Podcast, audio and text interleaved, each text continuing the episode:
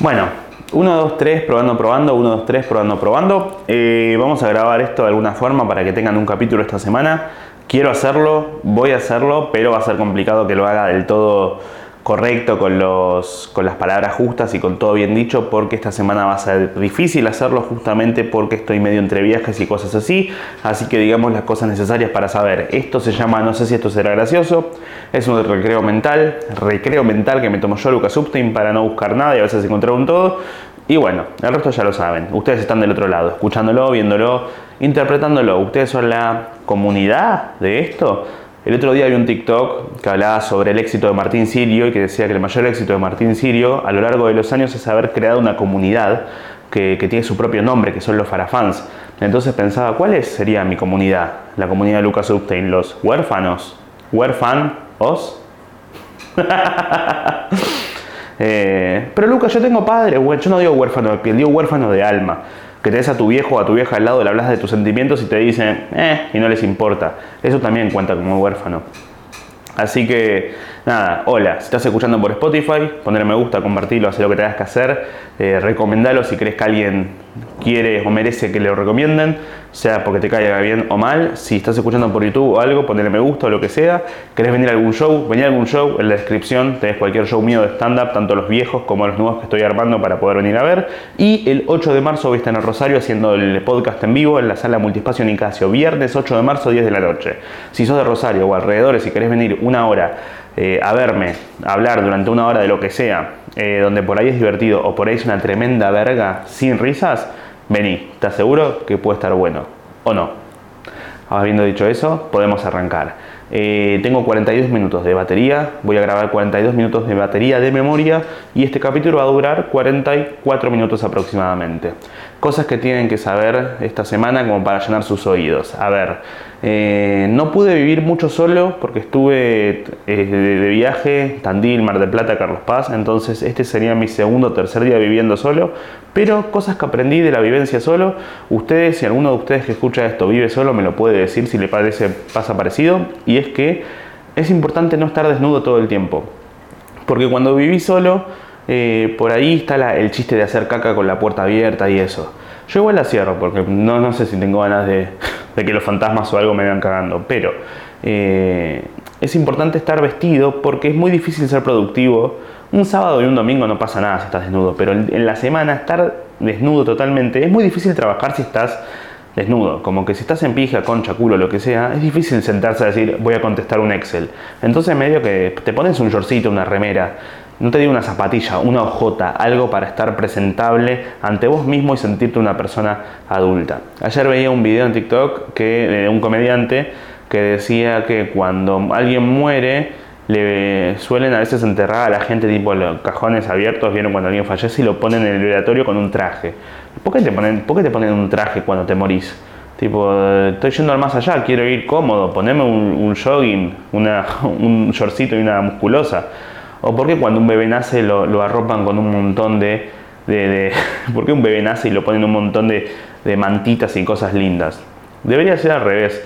Cuando alguien muere deberían ponerle un montón de mantitas y un bebé apenas nace, apenas lo sacan de la concha, lo limpian, deberían ponerle un buen traje.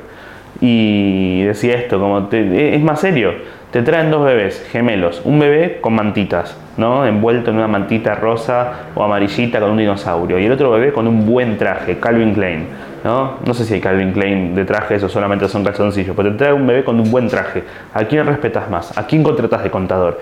¿Al de mantita o al de traje? Bueno, lo mismo con esto. ¿De qué estaba hablando? No me acuerdo. Estaba hablando de... Ah, esto, de para trabajar para estar en tu casa viviendo solo está bueno, pero es mejor cambiarte de vez en cuando para no ser una ameba. Además yo creo que los cuerpos humanos son más lindos con ropa que desnudos.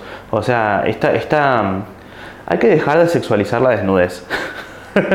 hay que dejar de sexualizar el sexo, chicos, por favor, y de cosificar las cosas. No, pero eh, para mí el cuerpo humano es más lindo con ropa que sin ropa. Por ahí porque yo soy medio cuadrado pero en general eh, como que la ropa le da forma al cuerpo.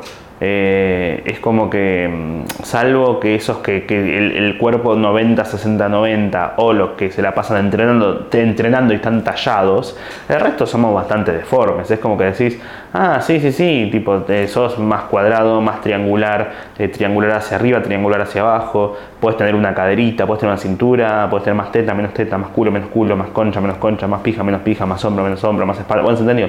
Eh, pero creo que la ropa estiliza bastante los cuerpos de las personas. Entonces está bueno vestirse para poder trabajar. Y eso es una cosa que aprendí. más allá de eso, estuve mucho de gira, estuve en Mar del Plata y Tandil. Los shows salieron muy lindos. Nada, me trajeron acá, esto es de Pilar, eh, este Playmobil me lo, regalaron, me lo, regalaron, unos chicos a la salida del show en Pilar de la semana pasada, no me acuerdo los nombres de los chicos, creo que no me lo dijeron, pero yo estuve pidiendo cosas para usar de escenografía eh, en el podcast, cuando pongo una biblioteca o algo para poder apoyar cosas y que ustedes mismos, los oyentes de esto, los intérpretes, la comunidad de los huérfanos, eh, puedan ir y puedan ir y hacerlo y darme las cosas. El otro día en Carlos Paz vino un chico, eh, Baldi, me regaló esto para usar. es un libro de Mario Puzo que se llama El Padrino. Eh, yo no soy mucho de leer, la verdad que voy a esperar a que salga la película mejor para, para ver de qué se trata. y también me dio este de Jack Higgins que se llama El Ojo del Huracán. También lo voy a leer después o esperar a que salga eh, la película. Eh, ¿Cómo se llama? El Padrino. ¿El Padrino de qué se tratará? Yo tengo un padrino. El Padrino, al menos en mi caso, es esa persona que, a la que mi vieja designó como que si ella se moría y mi viejo se moría, él iba a hacerse cargo de mí. Y una vez que lo designó, no lo vi nunca más en mi vida. Es más, tengo una charla con él una vez al año por WhatsApp que me dice, soy tu padrino, ¿te acordás? Feliz cumple. Ah, sí unas 10 veces le he clavado el visto y estuvo bien igual, como que ya sabe que no hay onda entre nosotros. Eh, es como, como que una vez que, es como lo, divertido entre ser amantes y, oficializar, como que una vez que oficializás pierde la adrenalina del amante o lo mismo con el padrino. Una vez que, que, pueda haber cariño con esa persona, una vez que designás a esa persona como padrino, ya no te lo puedes seguir cogiendo con el mismo placer. Eso es lo que opino. Eh, estuve de gira, Mar del Plata, Tandil, estuvo lindo. Eh, pasó algo loco en Mar del Plata, que cuando arrancó el show pregunté si alguien venía de muy lejos, porque dije, che, estamos en Mar del Plata, plenas vacaciones de invierno, digo, de verano, eh, estamos en Mar del Plata, debe haber alguien que venga de muy lejos. Y digo, alguien viene de muy lejos, y en la primera fila levantó la mano uno, miro un tipo bronceado, grandote, digo, Gerson, ¿sos vos? Sí, Gerson es mi mejor amigo de la primaria, lo nombré acá alguna que otra vez. Eh, y subió al escenario, lo hice subir, pero no conté ningún chiste, no pasó nada gracioso, porque realmente no tenía pensado hacer nada. Simplemente fue como, ah, vení, subí, porque ¿qué pasaba? Él es profesor de CrossFit, yo hago stand-up.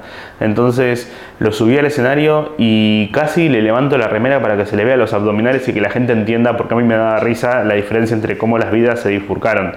Eh, como el pis cuando te levantás y vas a hacer pis después de haber acabado o algo así. Em, las chicas no lo saben eso, ¿no? O sea, sí lo saben.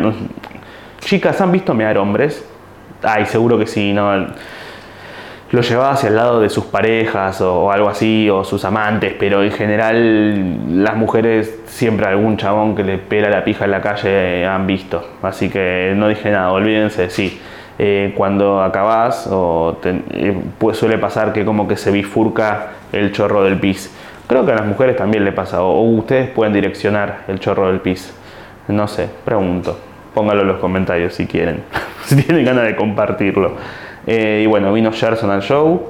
es raro porque el show, estaba la sala llena, había 260 personas en Mar del Plata y y, los primeros cinco minutos del show estaban saliendo excelentes y cuando me enteré que estaba él, cada vez que sacaba una risa o un aplauso, yo estaba consciente de pronto de la risa y el aplauso porque era como un, me está viendo la persona con la cual me fui de vacaciones durante los primeros cinco años de mi vida y a quien conocí toda la familia, dormí en su casa durante un montón de, años, fui a vivir, no a vivir con él, pero dormí mucho en su casa, conozco a sus hermanos, eh, a sus perros, a todo y de repente yo sé que él es profesor de CrossFit y él él, él me vino a ver mi muestra de stand-up, vino a verme en mi primer show y no me vio porque llegó tarde, llegó a las 9 y 20, yo subí a las 9 y ya había pasado.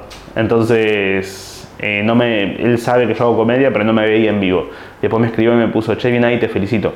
Eh, eh, el teatro, rellenaste el teatro y como que para mí, claro, digo, qué loco, porque yo pienso, sí, ya lo he llenado otras veces, valoro que, le que, haya salido excelente, pero su mirada debe ser un, ah, mirá, llenó el teatro, le va bien, fa, fa, fa, andás a ver lo que piensa el otro, ¿no? Lo que mira el otro. Eh, pero eso, los shows en Mar del Plata y Tandil estuvieron lindos. Eh, siempre es lindo, Mar del Plata es el lugar más lindo para mí del mundo. Eh, mentira, debe haber un montón de lugares lindos, pero en mi corazón Mar del Plata es como mi, casa, mi, lugar en el mundo en el cual cuando ya no quiera subir más a un escenario, o sea, cuando esté muerto, quiero ir a vivir ahí. Como hay un, hay un ejercicio que me encanta hacer esto. ¿Vieron? No sé si alguna vez, esto siempre se suele decir que es muy de pobre, que es cuando los padres llevan a los hijos a ver despegar aviones. ¿Les pasó a ustedes, gente que escucha esto, sus padres los han llevado a ver despegar aviones? Bueno, a mí no, pero una cosa que a mí me gusta hacer mucho hace unos años ya es frenarme en la calle a ver precios de las casas de las inmobiliarias y quedarme viendo los precios de las casas y juzgar los precios como si fuera capaz de comprar alguna como no sé, una casa en Mar del Plata, tres ambientes enfrente al mar, salen 250 mil dólares. Lo veo y digo, mm, sí, pero no, es demasiado chico para lo que necesito yo. Veo otra casa a 7 cuadras de la playa, un dos ambientes, 120 mil dólares. No, no me gusta, la verdad entra poca luz. Eh, es esa fantasía de, clase media.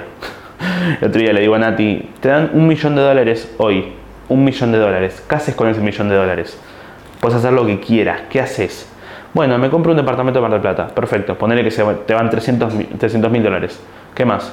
Mm, compro otro para hacerlo laburar. ok, perfecto. ¿Qué más? ¿Le doy algo de plata a mi familia? ¿Cuánta? No sé, le doy 200 mil dólares dividiendo en mi familia. Perfecto, te quedan más o menos 300 mil dólares más todavía. Eh, bueno, eh compro un auto y era como que todo era para, para, seguirlo trabajando, como que es muy difícil pensar en disfrutar, son fantasías de clase media. La fantasía de clase media eh, es, eso, es el, conseguir algo y ver cómo lo haces laburar. Eh, ¿Cómo, ¿Cómo podés sacarle plata a esa cosa que conseguiste? Sí, estoy enamorado, voy a escribir un libro sobre esto y hacerlo un bestseller.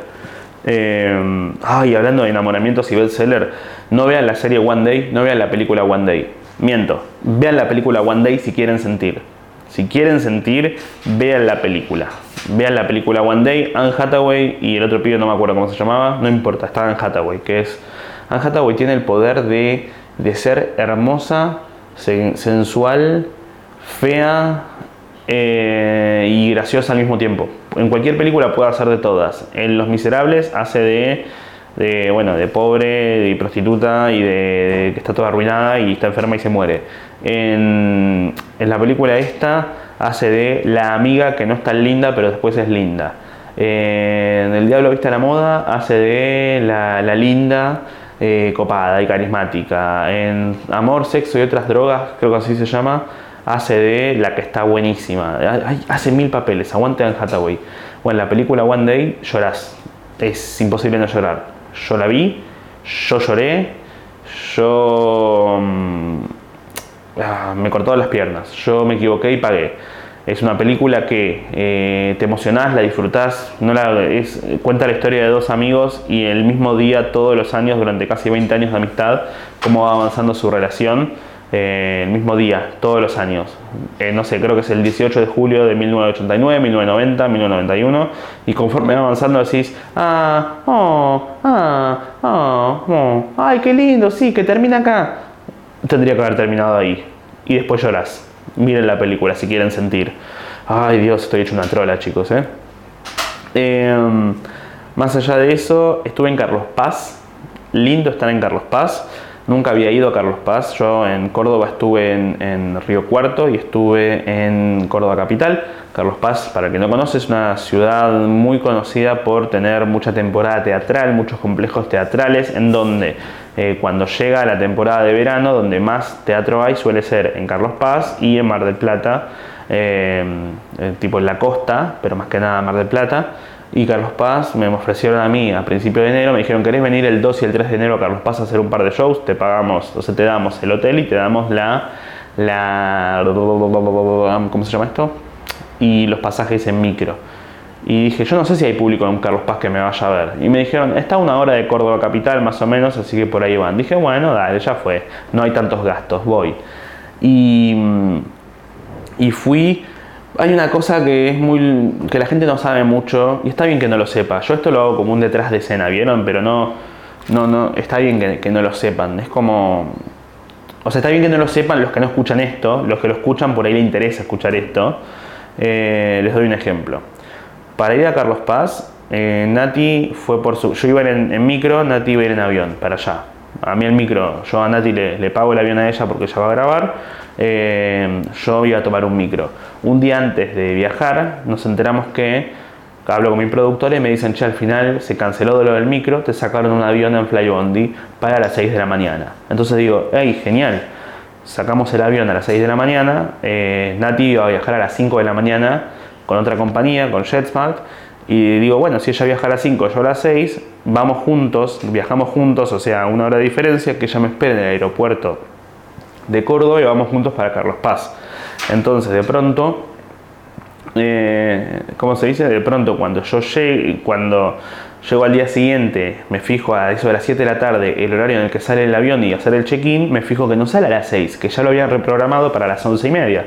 O sea que el hotel que estaba a mi nombre, entre comillas, en la reserva, yo no iba a viajar con Nati, iba a viajar 6 horas después. O sea que Nati fue sola para Carlos Paz, fue 3 de la mañana se tomó taxi para ir a Aeroparque, de Aeroparque fue en avión hasta Córdoba, de Córdoba se tomó un Uber hasta Carlos Paz y ahí llegó y era a las 8 de la mañana y tardaron casi 3 horas en dejarla entrar a la habitación. Eh, yo me, puse despertador cada una hora a la madrugada para despertarme y decirle ver si estaba en el, aeropuerto, si se había subido, si se había bajado, si había tomado el, el, Uber, si había llegado hasta Carlos Paz para ver que esté bien, porque me preocupaba obviamente, porque mi idea era viajar con ella y ver que estemos los dos sanos y salvos. Después yo viajé, em, al final de haberlo retrasado, lo adelantaron media hora, o sea que llegué con lo justo, me subí, llegué, hacía calor, había humedad, llegué hasta el hotel a eso de las 12, 12 y media, casi una, después de haber dormido muy poco. Em, y después durante el show y, y el hotel tenía un poco de olor a culo. en la ciudad había un poco de dolor a culo en lugares. Eh, no sé si por temas cloacales o por tema de humedad simplemente. Es como que también yo siento que se sentía la gente cansada, porque una cosa es ir al principio de las vacaciones de verano, no sé, el 10 de enero y otra cosa es el 20 de febrero que ya está, ya están todos cansados, ya están queriendo que termine todo y es el último, están exprimiendo lo último que queda de la vaca. Eh, y, la verdad que después me tiré a dormir una siesta muy larga para tratar de descansar para la noche. Había comido poco. Llegué a la noche al show, que, que fue tarde también, fue a las once y media, once y media, casi 11.40. O sea, yo estaba preparado para hacerlo y, el show salió muy bien. O sea, salió muy bien el show. Yo subí un pedacito de que había un bebé en la sala. Eh, hubo algunas interacciones con alguna gente del público y estuvo, estuvo muy bien eh, sí yo me sentía más cansado, porque como digo, venía de mucho, de dormir mal, de viajar, eh, de, humedad, de calor, de esto, de lo otro, y de no haber comido bien, y me subí a actuar y estaba con la cabeza medio en cualquier lado.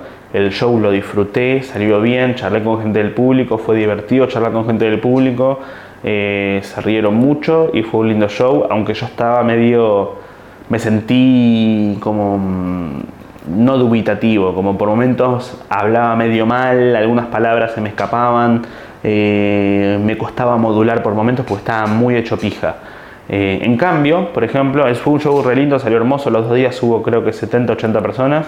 Al día siguiente lo que pasó fue que yo estaba con la cabeza al 100% puesto en el show, pero por ejemplo, el primer día el aire lo apagamos. ¿Por qué? Porque el aire hacía un ruido tipo... Mucho ruido. Le dije, apaga el aire. No hace tanto calor en la ciudad, apaga el aire. Así se escucha bien. El aire estaba apagado. Lo que escuchábamos con la gente estaba perfecto. El segundo día el aire estaba prendido por las dudas. Dije, sí, no creo que joda tanto. Bueno, jodió a mí me jodía auditivamente. Le pregunté, ¿les jode el aire, el ruido? No, no pasa nada. Uno dijo, yo tengo frío, ok, ¿quieres que lo apague? La gente, no, listo, dejamos el aire prendido. A mí a nivel eh, a nivel cabeza, tenía un brum, brum, brum, brum al lado mío que me estaba haciendo ruido. Más allá de eso, había un problema con el micrófono que un poco acoplaba. Eh, y, como se dice, eh, se trató de arreglar todo el show y si bien se arregló y hubo risas y estuvo bien el show, sentí ese, ese que estaba ese, estás a dos segundos siempre de acoplar. Y aparte, arriba mío estaban los Midachi, que para el que no lo conozca, los que son más jóvenes, Miguel del Cel, Dade Brieva, Chino Volpato, son los Midachi, son un grupo de comedia muy exitoso de Argentina de hace casi 40 años. No está más Daddy Brieva los Midachi, ahora el show se llama Miguel y el chino en banda, eh, o mejor, como me gusta decirle a mí, mi de Miguel, da del chino, de Daddy y chi del chino, mi, da, chi. Ahora no está Daddy, o sea que son los Michi. El primer día, por ejemplo, yo fui y dije que quiero que me agreguen a mí, a Lu, así hacen un show sobre el holocausto que se llama Miluchi. Eh, el, primer día funcionó muy bien, el segundo día no funcionó nada. También te marca algo, son públicos diferentes, gente diferente que reacciona de formas diferentes. Eh, y en el segundo día lo que pasó fue que había prueba de sonido de los Midachi arriba, de los Michi, y entraba el ruido adentro de la sala como que retumbaba un poco, retumbaba un poco, había un poco de acople, estaba el aire acá prendido, se escuchaba el ruido, entonces si alguno estuvo ahí, yo no sé cómo la pasó, yo la pasé bien, hubo risas, hubo aplausos, pero siento que la experiencia eh, en, en, el total no fue tan disfrutable por todo lo que era ajeno a mí que cagaba un poco eso. El primer día fue muy bueno porque no había cosas externas que hicieran que el show salga mal, entre comillas, o que arruine la experiencia más allá del calor, pero yo, en lugar de estar al 100%, estaba al 65%. Nuevamente, esto la gente no tiene por qué saberlo, porque la gente, es como, ustedes piénsenlo como un trabajo cualquiera, si ustedes trabajan cocinando tortas y tienen un mal día o se despertaron mal, no puedes decir, che, perdón que hice la torta un poco más fea, es que hoy dormí mal. No, la torta la haces como te sale. Eh, igual que si vas a hacer casillas en Excel o trabajas en un banco o editas o das clases en la escuela. Uno tiene que dar lo mejor de sí.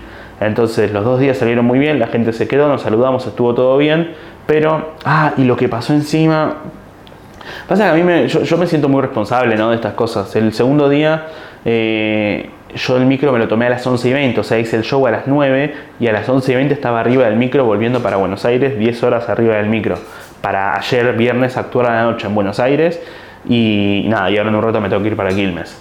Termina, hago el show a las 9 eh, y estaba anunciado que era a las 9.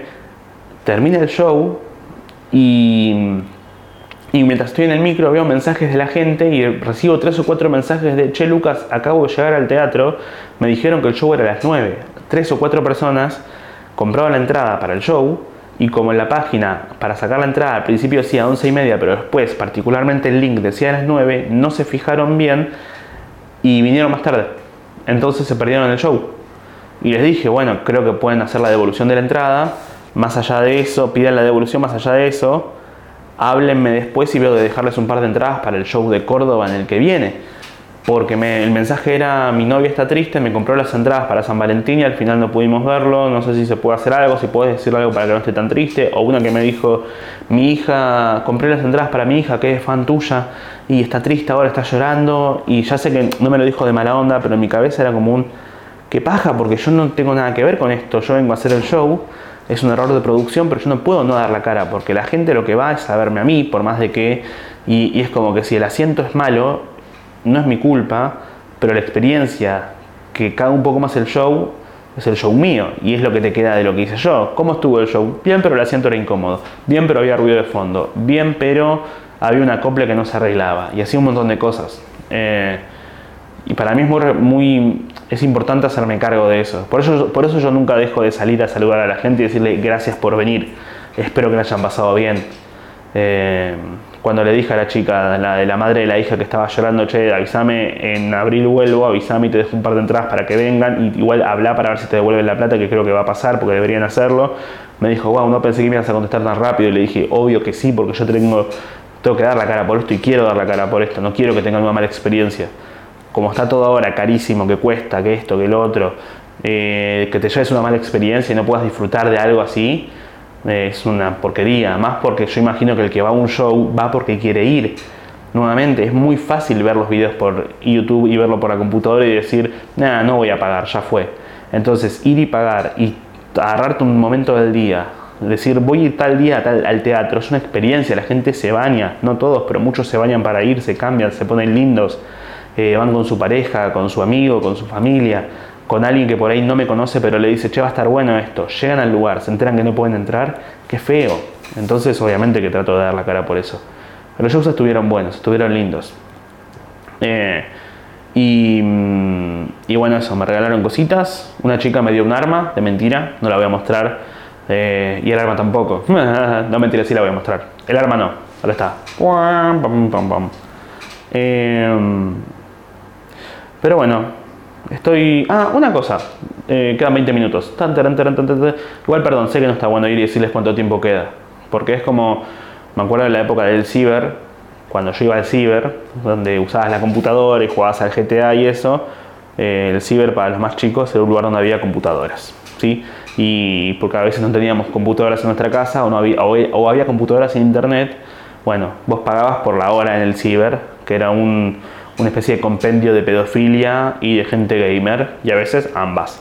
Y pagabas, no sé, un peso la hora y de repente a la media hora te decían queda media hora, quedan 10 minutos, quedan 5 minutos y vos decías no me avises que está por terminar, la puta que te parió.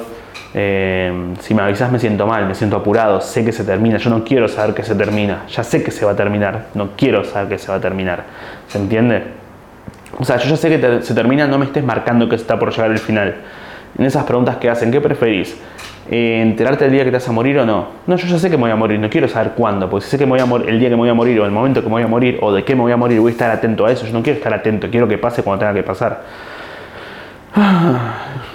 Pero bueno, tengo dos pensamientos esta semana medio...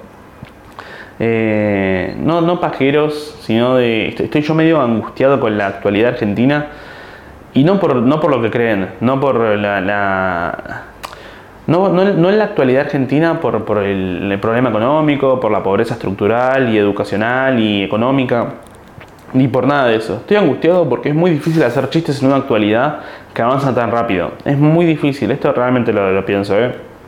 Es muy complicado dedicarse a hacer comedia y hacer chistes y hacer cosas para en un lugar en donde las noticias pasan muy rápido, donde en un momento te dicen, che, se cierra el INADI, decís, se cierra el INADI, el lugar que protege de la discriminación, listo, voy a hacer un video sobre esto a las dos horas, al final no, lo hicimos mal, decís, la puta madre, ¿alguien puede pensar en los comediantes que necesitamos hacer nuestro trabajo? Ay, Dios, es muy complicado trabajar así es muy complicado eh, trabajar en la vorágine de hoy en día, al menos en lo artístico y en lo creativo, donde todo lo que haces hoy ya pasó porque mañana pasa otra cosa. Ayer a la noche estaba por subir a actuar y estaba viendo cómo el presidente estaba, eh, uno, un gobernador de Chubut dijo, si no me dan la plata que me tienen que dar, eh, que nos deben de, la plata de la provincia eh, para arrancar las clases o algo así, eh, vamos a dejar de mandar petróleo. Y decís, ok, ¿qué pasó acá? El presidente manda una, carta larguísima y pone, ah, sí, chavista de mierda, estoy Estoy, estoy como parafraseando. igual tampoco tanto. Ah, sí, chavista de mierda. Bueno, dale. Ah, si vas a amenazar, hacelo, putito. ¿Tenés miedo? Dale. Y de repente yo estaba a 10 minutos de subir a actuar y dije, por ahí bajo el escenario y no hay país o están contratando y, están armando listas para y todos los gobernadores de otras provincias bancaron al gobernador de Chubut, que voy a actuar a Chubut en abril, ¿eh? Entonces voy a ir. También voy a ir a Caleta Olivia, pero eso es Río Gallegos o Santa Cruz, no estoy seguro bien dónde, pero si sos de Caleta Olivia, que por ahí hay tres personas viviendo ahí, vení vos y los otros dos que viven con vos. Eh, todos los gobernadores apoyaron y el presidente dijo no, no, no, listo, empezó a poner me gustas, a compartir cosas, bardeando a otros gobernadores y yo dije, por ahí vamos a los Juegos del Hambre, por ahí se dividen todos los distritos, yo voy a volverme como Johnny Rico en Starship Troopers, vean esa película, es obligatorio que vean esa película. Eh, y voy a estar tipo, my name is Lucas Substein, I'm from Buenos Aires, and I say kill em all. Eh, pero los Juegos del Hambre, tipo cada distrito luchando por, por las cosas, pero en lugar de estar en Panem, estamos en Panam. Eso es un chiste que está bien, es un buen chiste. Para mí es un gran chiste, chicos. Eh, entonces, eh, es difícil crear en un momento con tanta vorágine de todo el tiempo. Eh, Me dio risa igual, porque cuando pusieron lo del INADI, yo fui y puse un chiste, que el chiste decía lo siguiente. Me da gracia, me da mucha gracia que el gobierno saque al INADI porque es la única entidad que puede protegerlos de que la gente le diga que son tremendos mogólicos. Le fue bien, tuvo como 30.000 me gustas, o sea, bien en el sentido de tuvo 400 libertarios diciendo mini, mini, mini, mini, mini, llorando. Tuve 200 personas riéndose y aparte otras 30.000 que le gustó, que les dio risa y lo compartieron. El tema es que hubo gente que no es libertaria, que es más tirando a progresista, que decía, ah, están usando el término mogólico como un insulto. Y no, no es la idea. Y una amiga compartió el chiste ese, lo puso en su Instagram y me dijo, che, ¿qué tengo que hacer si alguien me dice que no tengo que usar mogólico como insulto? Y le digo, mirá, eh, una cosa es que, o sea, mi, mi visión sobre la comedia es la siguiente. Uno nunca tiene que explicar los chistes, nunca salvo que quieras explicarlos. Si te sirve para algo, como, por ejemplo acá contárselos ustedes en este detrás de escena de lo que estamos haciendo, que es yo hablando y ustedes escuchando. El vos puedes explicarlo si querés, si tienes ganas, pero a gente X que no te conoce, si ellos van a interpretar que lo que hiciste lo hiciste con, con saña, entonces no tiene sentido explicarlo. Una vez que ya hiciste el chiste, el otro va a interpretar lo que quiere y como quiere. No tiene sentido ir a explicarme, no, en realidad lo que quise decir porque yo en este, en este, caso, por ejemplo, les explico rápidamente, el gobierno toma decisiones idiotas o que a mí me parecen idiotas. Entonces, sacan un organismo que defienda a la gente de la discriminación. El término mogólico se usa para insultar y muchas veces se relaciona con la gente con síndrome de Down. Entonces, que te diga mogólico es un insulto y te relaciona con la gente de síndrome de Down y está mal porque es como una cosa discriminatoria. Si vos acá tomás como gobierno decisiones idiotas y sacás al organismo que te defiende, te van a decir que eso es tremendo mogólico. No es un ataque hacia la gente con síndrome de Down ni hacia el término mogólico, es haciendo un chiste que tenga que ver con sacar a una entidad, es como decirle, ah, son unos negros de mierda, o como son unos, son unos discapacitados, o como esto, como lo otro. Tener que explicar esto lo hace un poco menos divertido y no tiene sentido, porque no tiene sentido explicarlo, porque el otro tiene que ser... El humor pasa cuando la gente Creo que hay un capítulo que explica. El capítulo que se llama Entendí esa referencia habla un poco de eso, si no me equivoco. Habla de eh, el capítulo de esto, ¿no? De este mismo segmento, de este mismo formato. Que, es básicamente gente diciendo, ah, Claro, vos dijiste el de Milucci. El chiste de Milucci hace referencia al libro Milucha de Hitler, Mein Kampf. ¿No? Eh, si vos sabés que Hitler tenía un libro que se llama Mi lucha y escuchás eh, un chiste donde voy a estar con los Midachi, eh, Miguel y el chino Volpato, se fue de Brieva, me voy a sumar yo en el medio para hacer Miluchi, va a ser una obra sobre la Segunda Guerra Mundial, puedes decir, ah, entiendo, Miluchi. Si yo digo voy a hacer una obra o escribí un libro donde hablo sobre que hay que exterminar a todas las ratas, que se va a llamar Milaucha, eh, nuevamente, son chistes que si entendés las referencias, las agarrás y decís, ah, entendí, estamos en sintonía. Una risa es básicamente eso, son, ah, a veces puede ser una risa de se cayó una vieja, me río porque se cae una vieja. Otras veces es de un entiendo. Si hay que explicar todo el tiempo, no tiene sentido, pierde la gracia, pierde, eh, pierde un montón de valor y no tiene sentido explicárselo a cualquiera. Porque al mismo tiempo es cuando yo digo, si vos crees que yo estoy haciendo eso, entonces no voy a explicártelo. Porque vos ya tomaste tu decisión. Mira si te voy a explicar eh, que no me estoy, que no estoy comparando al gobierno con alguien con síndrome de Down. Eh, porque es súper ofensivo para la gente con síndrome de Down. me imagino a alguien con síndrome de Down leyendo el chiste diciendo, ¿qué te pasa? Yo no digo oferta y demanda, no me trates no me compares con, esos mogólicos. Entonces, los chistes no se explican. Y, que saquen a Linadi, que es una entidad que hace las cosas, un montón de cosas mal, seguramente, no lo dudo.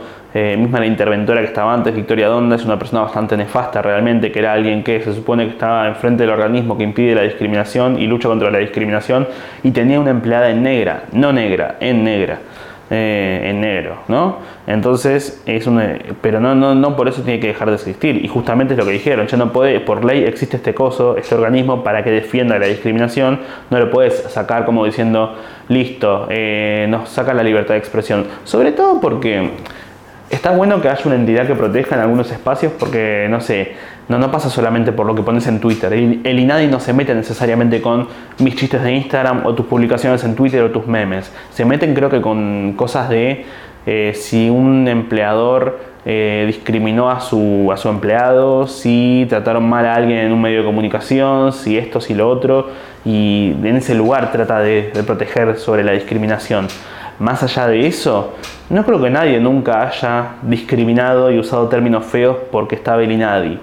Nadie dejó de decir negro, ni mogólico, ni paraguayo, ni discapacitado, ni uruguayo, ni mexicano como algo feo. Siempre se usaron esos términos. La gente lo sigue. Es más, el gobierno que está ahora llegó al poder y mucha de su gente eh, es gente que se la pasa haciendo eso. El mismo presidente tiene videos diciendo la palabra mogólico como insulto eh, hace no menos de dos o tres años.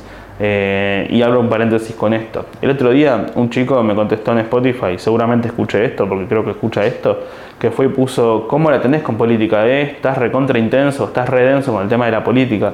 Hermano, vivo en Argentina. Si no vivís en Argentina y estás para escuchar otra cosa, es estoy hablando, hablando de la angustia que tengo sobre la vorágine del día a día y que es muy difícil hacer las cosas cuando eh, tratás de hacer un contenido, tratás de hacer un chiste, tratás de hacer lo que sea y del otro lado te devuelven un, un presidente tuiteando un viernes a las once y media de la noche poniendo ni a ni a ni a decís, no puedo no hablar de esto.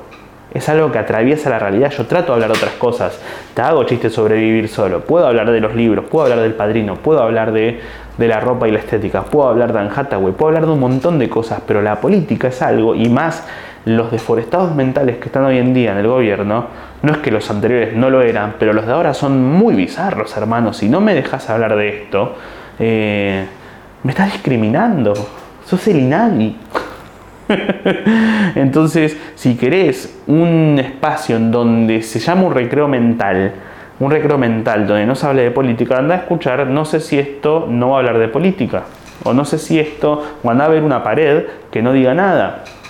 Eh, va, me parece a mí.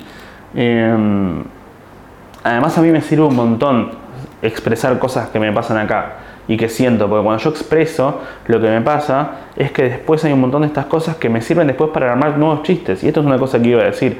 Hay veces que yo después en algún otro show pueda nombrar alguna cosa que haya surgido, que alguna vez nombré acá eh, sepan que puede pasar porque esto es un espacio que ya tiene casi 130 capítulos. Son casi 130 horas de yo hablando solo y a veces con otra gente y a veces con mis demonios internos. Entonces, muchas angustias y problemas que he tenido los, trato acá, los hablo conmigo mismo y después de hablar digo, che, esto está bueno para desarrollar. Y por ahí después, cuando vos pagas una entrada, te encontrás con un chiste que está un poquito más desarrollado, que por ahí escuchaste las bases acá y después lo desarrollé un poco más. ¿Sabe qué puede pasar? Eh, pero bueno, eso. Eh, ¿Se cierra el INADI o no? No lo sé. Y bueno, y nadie. Así que... Mm, ah, ¿Qué puedo decirles para terminar?